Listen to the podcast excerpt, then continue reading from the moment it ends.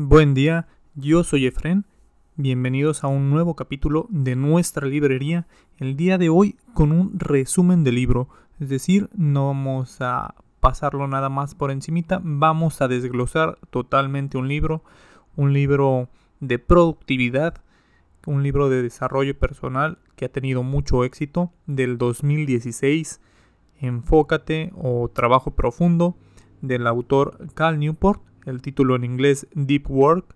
Cal Newport es un profesor de la Universidad de Georgetown que ha tenido varios libros ya muy exitosos.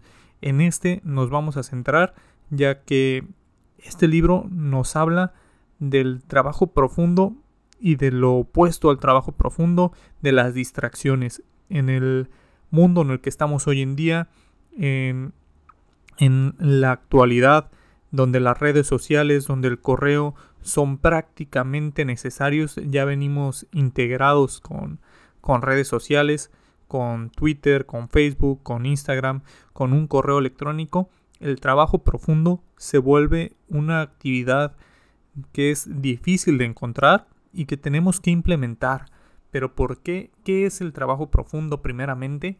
El autor lo define como las actividades profesionales que se llevan a cabo en un estado de concentración desprovisto de distracciones, es decir, todo aquello que puedes hacer sin distraerte ni un momento, que puedes entrar, como lo llaman muchos, en el estado de flow, eh, estado de fluidez, en el cual tú trabajas como, como si estuvieras poseído prácticamente, nada te puede distraer entonces aquellas personas que son capaces de concentrarse de esa manera, de entrar al estado de flow, van a ser las superestrellas del mañana, así lo indica el autor. ¿Qué es lo opuesto al trabajo profundo? Pues es el trabajo superficial.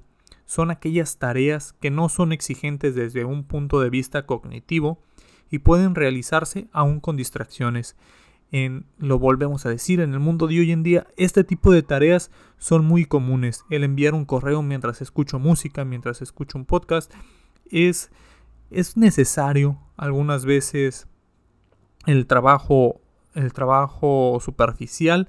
La gran mayoría de los trabajos lo necesitan, pero también tenemos que aprender a trabajar profundamente. Es lo que, lo que indica el autor.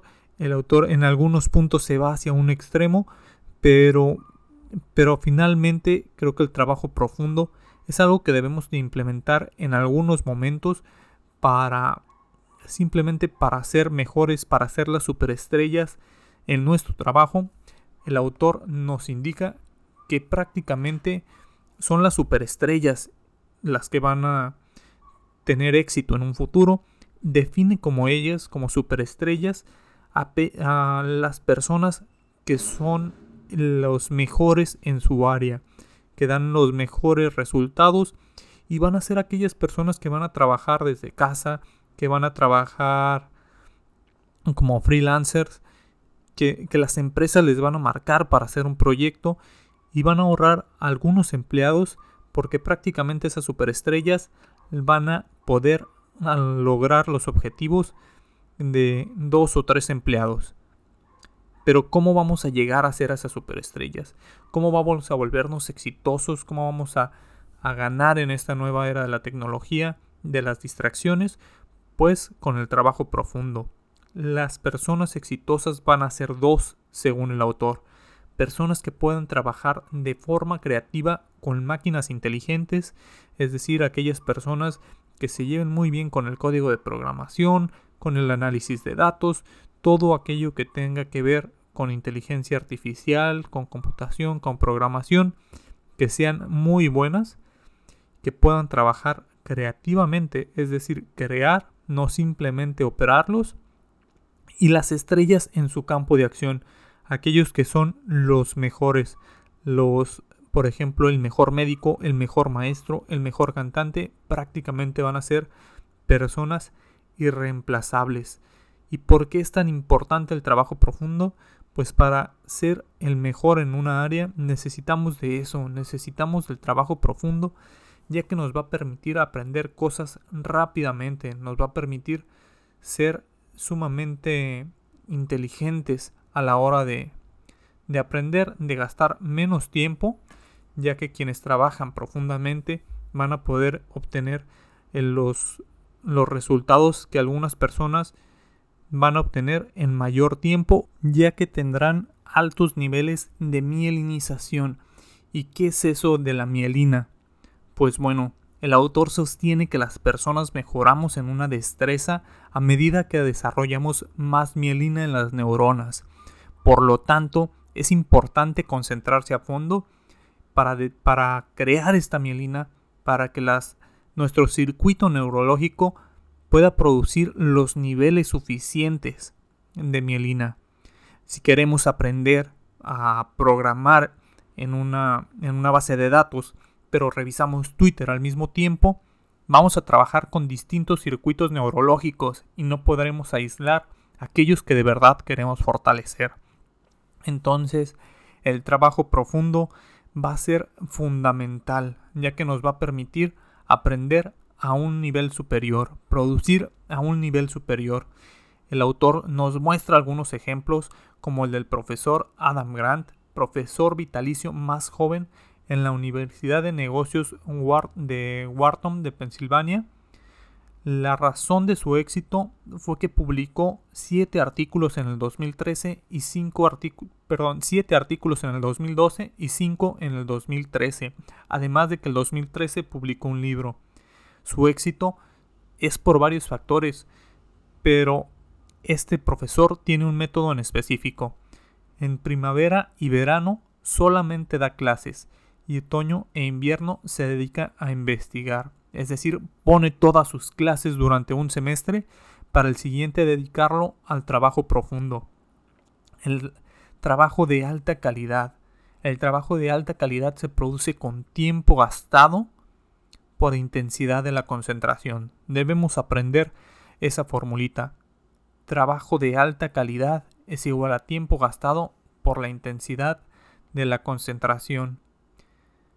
En una investigación el autor se da cuenta de que los estudiantes excepcionales, aquellos estudiantes de 10, estudiaban menos que los buenos estudiantes. Aquellos que eran buenos no eran los que...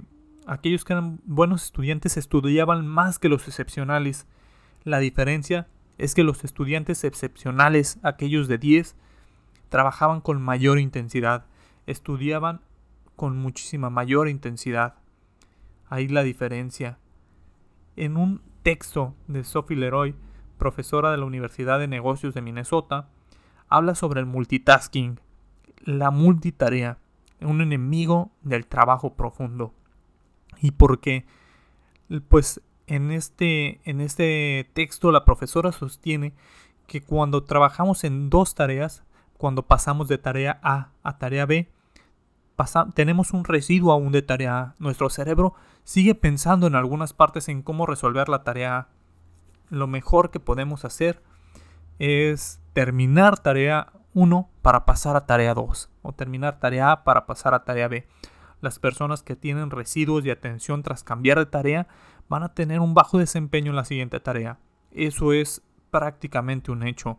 Existen personas, en el, en el libro lo muestra, como Jack Dorsey, el fundador de Twitter, que son directores de grandes empresas y pues no son personas que trabajen profundamente, pero en su momento lo hicieron. El que no lo hagas no nos va a garantizar el éxito.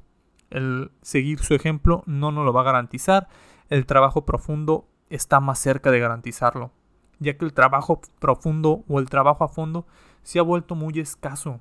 Tenemos las oficinas abiertas, oficinas colaborativas, el autor muy en contra de ellas, ya que dice que permiten un trabajo en equipo, pero a costa de una colosal distracción. El tener acceso a todos, el tener el email de todos los trabajadores. En el 2012, Tom Chokran, director de Atlanta Media, decidió ver cuánto tiempo dedicaba al correo electrónico. El promedio de correo electrónico eran de 511 correos. Enviaba 284, perdón, recibía 284 y enviaba 160. Entonces 511 correos en una semana de 5 días. Imaginando que cada correo le tomaba 30 segundos, equivalía a una hora y media al día de correo electrónico, lo que le costaba por sueldo a la compañía alrededor de 95 centavos por trabajador. Una vez promediando, una vez hecho, eh, hecho este estudio, no quiere decir que el correo cueste tal cual eso, porque es muy valioso, es una herramienta que nos puede ahorrar algunas otras cosas, pero el usarlo excesivamente puede llegar a, a quitarle ese beneficio, sobre todo por el tiempo invertido, ya que tenemos un principio a la menor resistencia. Las personas esperan que lean los correos rápidamente y recibir una respuesta rápidamente, ya que tenemos una falsa perspectiva de productividad. No sabemos qué es lo que es ser productivo a veces. Lo que prácticamente deducimos es que ser productivo es hacer el mayor número de tareas. Y no precisamente es así. Comúnmente las personas tratan de tener el mayor número de tareas visibles, que la gente los vea trabajando, pero, pero eso no significa que seamos altamente productivos. Tenemos el ejemplo de Richard Feynman, el físico ganador del premio Nobel. Él mismo se creó un mito sobre él, que era irresponsable, que no hacía nada. Entonces cada labor administrativa la iba, la iba rechazando. Con el tiempo lo dejaron de invitar a cualquier tipo de evento, la gente no le encargaba cosas, lo que terminó pues dándole tiempo para hacer lo que realmente le importaba y ya pues ya tenemos los resultados. En otro, en otro capítulo el autor nos muestra lo que Neil, Neil Postman, profesor de la Universidad de Nueva York, habla sobre el Internet no reflexionamos sobre el equilibrio entre riesgos y ganancias de las nuevas eficiencias que tenemos. Comenzamos a suponer que todo lo relacionado con la tecnología está bien, que todas las redes sociales están bien, que el tiempo dedicado a redes está bien. Y cada vez dedicamos más tiempo a redes sociales, a la nueva tecnología, y pues debemos meditar con el uso que le damos a estas nuevas tecnologías, realmente son tan beneficiosas como creemos porque son tecnología. Pero bueno, pasaremos al siguiente capítulo en cual habla acerca de que el trabajo a fondo tiene sentido. Habla del arte de trabajar a fondo. El ejemplo de un artesano que hace espadas de metal a mano necesita 8 horas de trabajo profundo para crear una espada. Una distracción en la última hora puede arruinar las otras siete previas de trabajo profundo. Entonces, el mantener la concentración en este caso es un arte. El autor nos muestra los beneficios psicológicos, filosóficos y neurológicos de la profundidad. Nos pone el ejemplo de Winifred Gallagher, una escritora de ciencias que lo descubrió de una manera no tan bonita, pues ella fue diagnosticada con cáncer y se dijo, esta enfermedad quiere monopolizar mi atención, pero yo haré la medida de lo posible por continuar con mi vida. Es decir, trabajaba profundamente en su vida, no prestaba atención, no era una distracción para ella en la mayoría de los casos, entendemos lo que puede pasar, lo que significa, pero pero le funcionó. Ella ella decidía a qué le iba a prestar atención, qué iba a hacer, en qué iba a distraerse y en qué iba a trabajar profundamente. Una psicóloga de, Stanford realizó un experimento con imágenes positivas y negativas. Estas imágenes las mostró a adultos y a jóvenes, a adultos de la tercera edad y a jóvenes. En el caso de los jóvenes, ambas mostraban actividad en el centro de emociones, es decir, se iluminaba la amígdala, mientras en los adultos mayores solo se activaba en las imágenes positivas en la gran mayoría, no precisamente porque fueran más felices, sino porque prestaban atención a eso, trabajaron para solamente prestar atención y enfocarse en lo positivo, entrenando su cerebro para eso.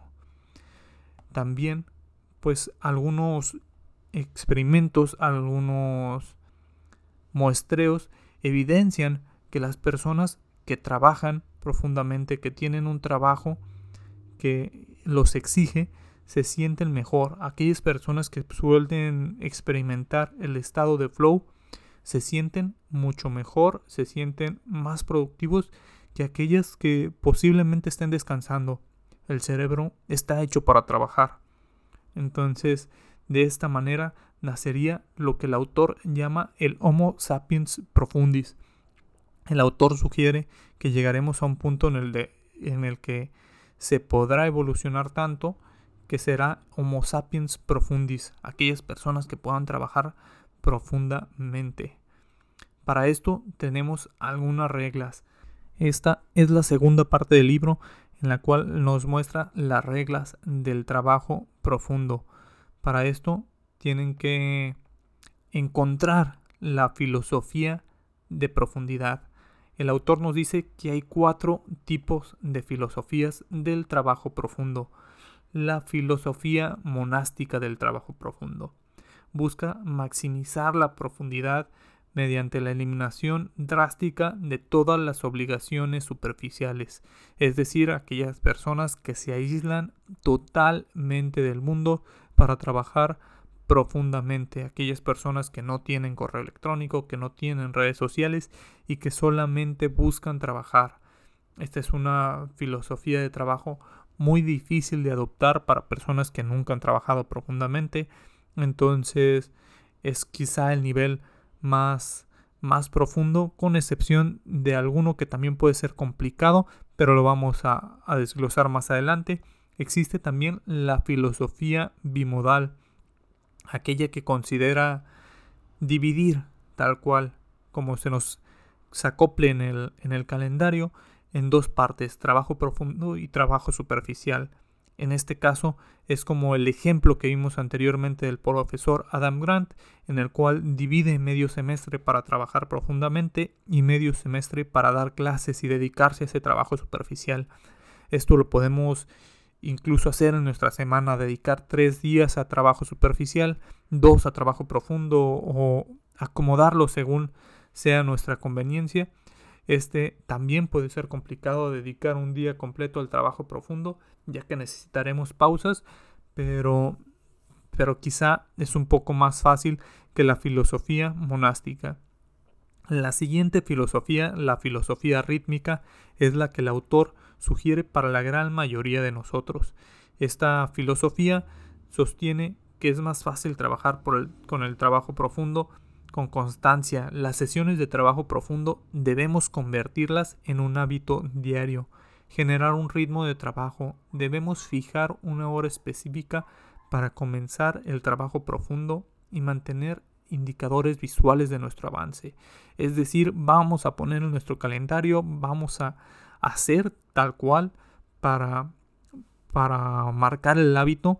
Cuántas horas de trabajo profundo hacemos en un mes, en una semana, ponerlo en nuestro calendario. Aquí sostiene algunos ejemplos, nos da el de algunas personas que van a trabajar a las 8 de la mañana, pero se despiertan a las 5 para hacer trabajo profundo de, de 5 a 6 y media, de 5 y media a 7, algo así, una hora, dos horas de trabajo profundo es lo que, lo que hacen estas personas para enfocarse en aquello que les, que les interesa aprender, que les interesa mejorar, que quieren crear desde temprano, dedicar ese tiempo de trabajo profundo, las mejores horas comúnmente van a ser en la mañana y, y, de esta manera adoptar esta filosofía rítmica, hacer tu trabajo profundo, dedicarte a lo que tienes que hacer por la mañana y después de eso al trabajo superficial ya sin ningún remordimiento y la filosofía periodística,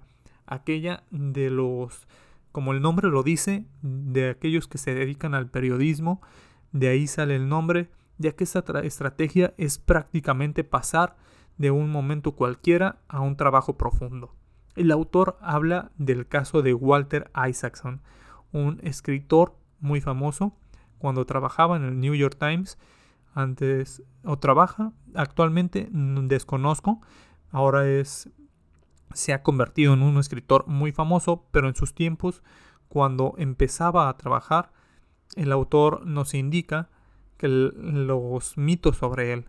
Se dice que podía estar en una reunión con amigos tomando alguna cerveza y si necesitaba ponerse a escribir, sacaba su computadora y se ponía a escribir sin parar, prácticamente entrando en estado de flow en cuestión de minutos. Esta filosofía también es altamente difícil de adaptar, altamente complicada para, para las personas que nunca han practicado trabajo profundo. Entonces quizá junto con la monástica son las dos más complicadas. Pero esta filosofía es mm, una de las más redituables en cuanto a en cuanto a los objetivos que puedes alcanzar, ya que entra en prácticamente en minutos. Y hay que ritualizar esto.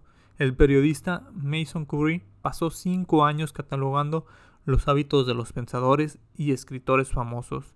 No existe ese punto de magia con esas personas tan exitosas, con esos grandes pensadores o escritores. Lo que este periodista nos indica es que las grandes mentes creativas piensan como los artistas, pero trabajan como los contadores. Volvemos a esa parte, el trabajo profundo, el poder concentrarse en esa parte. Vamos a ver cuánto tiempo debe durar dónde debe trabajar la persona en el trabajo profundo. Debes trabajar en un lugar tan normal como tu oficina, una biblioteca, un, un lugar asignado en la casa donde puedas estar cómodo, donde puedas simplemente trabajar sin la distracción de alguna otra persona. Debes trabajar en un, en un periodo de una hora, dos horas. Las personas que ya están muy experimentadas pasan hasta cuatro horas en trabajo profundo, ya después de eso es muy complicado. Pero el autor sugiere empezar con eso, una hora, una hora y media, un lugar cómodo, ya sea en casa, ya sea en oficina, con tu taza de café, con tu vaso de agua, con alguna fruta si es que tienes hambre, algo, algo ligero, y de esta manera comenzar. El autor nos muestra dos ejemplos de gestos excepcionales de trabajo profundo. Aquellos viajes de Bill Gates que se han vuelto famosos, esos mini retiros en una cabaña donde se encierra incluso meses a tomar decisiones sobre la compañía, a leer, simplemente a pensar Bill Gates. Y JK Rowling, para terminar el último libro de la saga de Harry Potter, no podía concentrarse en casa. Entonces rentó la suite de un hotel lujoso y esa tranquilidad le dio el impulso para seguir trabajando. Simplemente lo había hecho para descansar, para poder estar en otro ambiente, empezó a escribir y le funcionó de maravilla. Terminó escribiendo el libro en aquel hotel. Una historia muy curiosa, la de J.K. Rowling. Una de las preguntas que posiblemente se puedan hacer es qué pasa con el trabajo en equipo. Y pues vamos a ver, porque ya, ya vimos que el autor está muy en desacuerdo con las oficinas colaborativas, pero nos muestra el caso de las, de las oficinas de Bell Labs donde se inventó el transistor. ¿Qué es lo que dio como resultado que se inventara el transistor? Pues fue que todos estos físicos ya eran físicos prácticos, físicos del estado sólido, físicos cuánticos, físicos teóricos, estaban todos en un viejo edificio, ya que no cabían en otros lados, y fueron a un edificio y al juntarse todos estos físicos, al tener, al estar ahí sin tanto control, dio como resultado el, el transistor. Entonces ahí podríamos anotarle un punto a las oficinas colaborativas.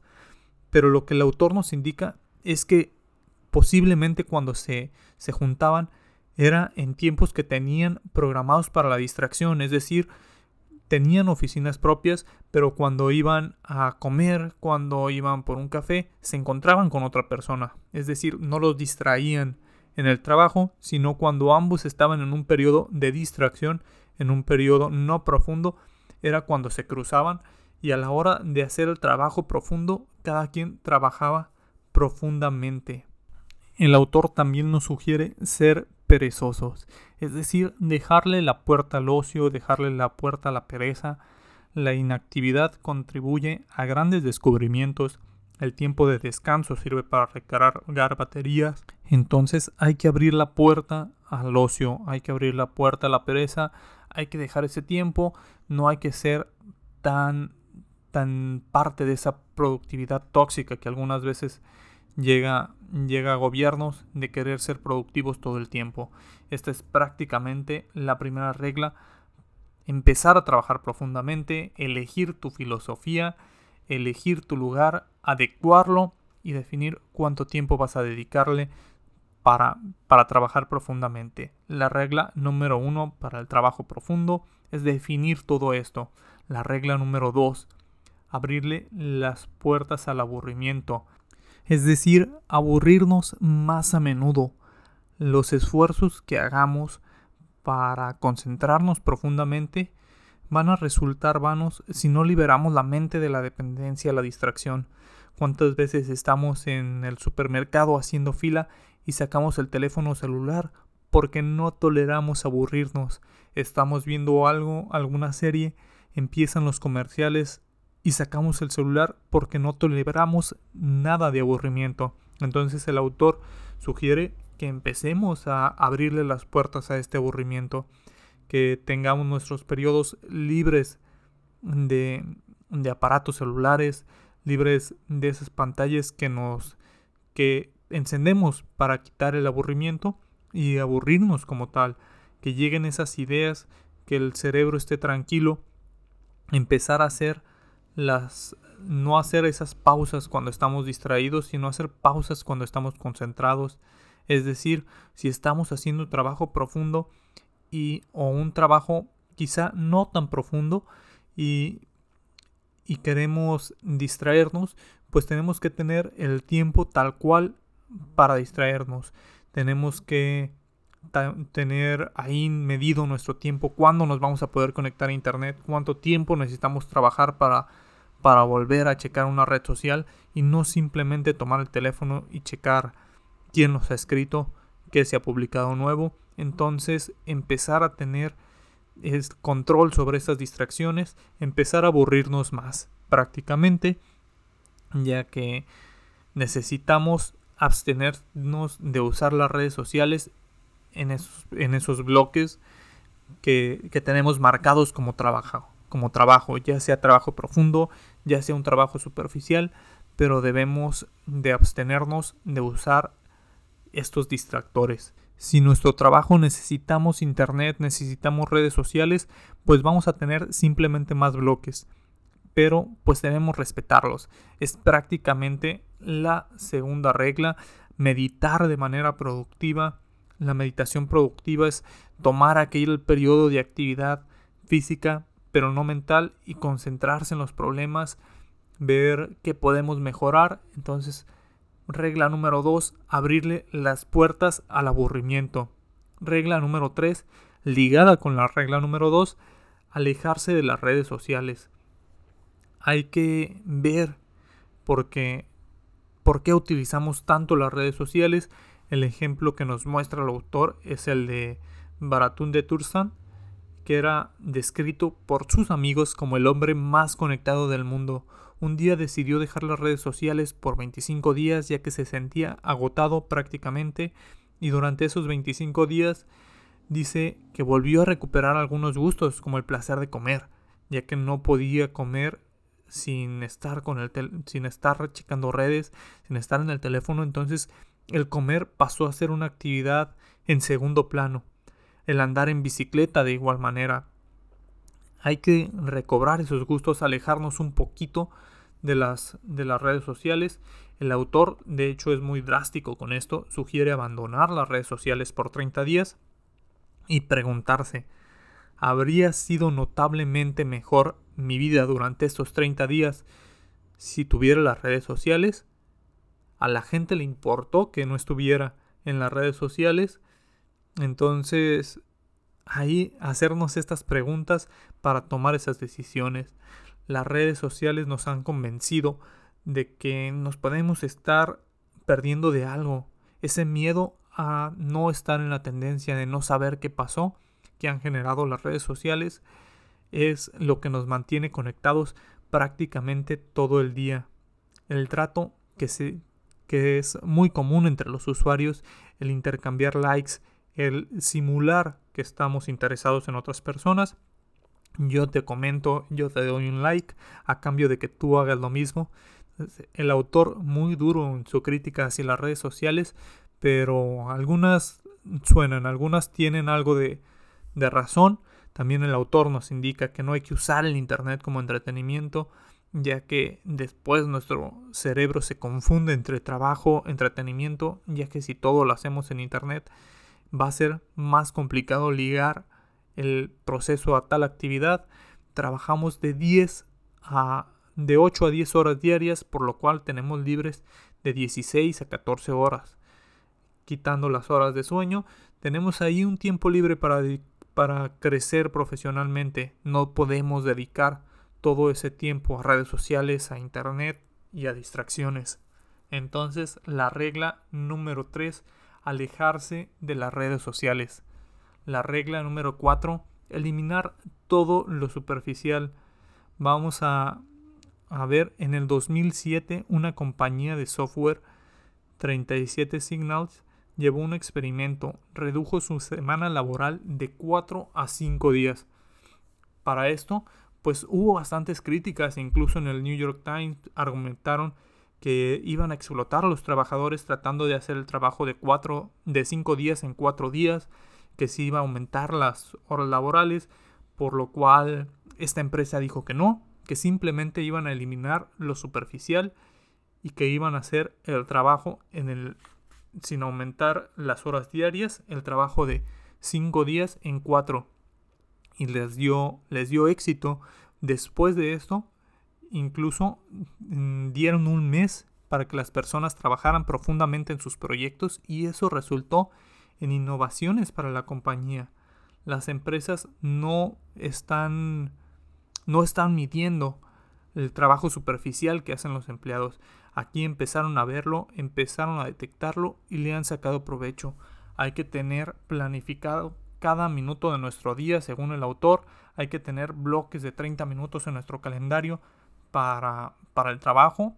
Y aún así, poner nuestros bloques de distracciones, como le mencionaban en las reglas anteriores, pero respetarlos. Si tenemos varias tareas que no nos van a llevar 30 minutos, como a lo mejor hacer un chequeo, el descargar tal informe, pues hay que agendar una lista de tareas, de varias tareas, que las que vamos a hacer en 30 minutos y ponerle un nombre como tareas varias, algo así, para, para llevar a cabo esas tareas. El autor también nos sugiere que no nos dejemos encontrar tan fácilmente, que no pongamos nuestro correo, que no pongamos nuestro número telefónico al alcance de todos, ya que esto puede causar las interrupciones. Nos indica también que debemos poner límites a nuestra hora de trabajo. Es decir, si salimos a las 5 de la tarde, si salimos a las 6 de la tarde, tratar de respetarlo, de trabajar profundamente durante nuestro trabajo y respetar nuestra hora de salida, ya que será suficiente si trabajamos profundamente, no tendremos que llevar el trabajo a casa. Esta es prácticamente la cuarta regla del autor, elimina lo superficial. De esta manera prácticamente resumimos el libro Trabajo Profundo. Nos muestra algunos casos al final en la conclusión, como el caso de Bill Gates, pero el caso de Bill Gates cuando era estudiante en Harvard, cuando dejó la universidad para fundar Microsoft. Él, y sus amigos Paul Allen y Monte Davidoff eh, observaron que se, que se construyó la primera computadora personal Altair para esto decidieron programar BASIC, el lenguaje para esta máquina. Se dedicaron durante los siguientes ocho meses a crear esta versión. Se dice que Bill Gates trabajaba tan intensamente y se concentraba a tal grado que se desplomaba y se quedaba dormido en el teclado. Descansaba un par de horas y continuaba programando. Un trabajo profundo, excepcional, a un nivel muy alto. Por eso no le no le es complicado su filosofía de irse a trabajar profundamente en una cabaña, de solo dedicarse a eso, de aislarse de la tecnología para él, ya que es un trabajo profundo que ha estado practicando desde que era un estudiante. El mismo autor nos indica que para usar este para escribir este libro debió trabajar profundamente, debió dedicarle el tiempo necesario de trabajo profundo para poder terminarlo. Este es prácticamente el libro Trabajo Profundo, Cal Newport, escrito en el 2016. Libro súper recomendado. Creo que algo que nos, que nos debe preocupar a todos, las distracciones, el poder trabajar de esta manera nos beneficiaría. Entonces, ahí está el libro. Nos veremos en el siguiente resumen. Hasta luego.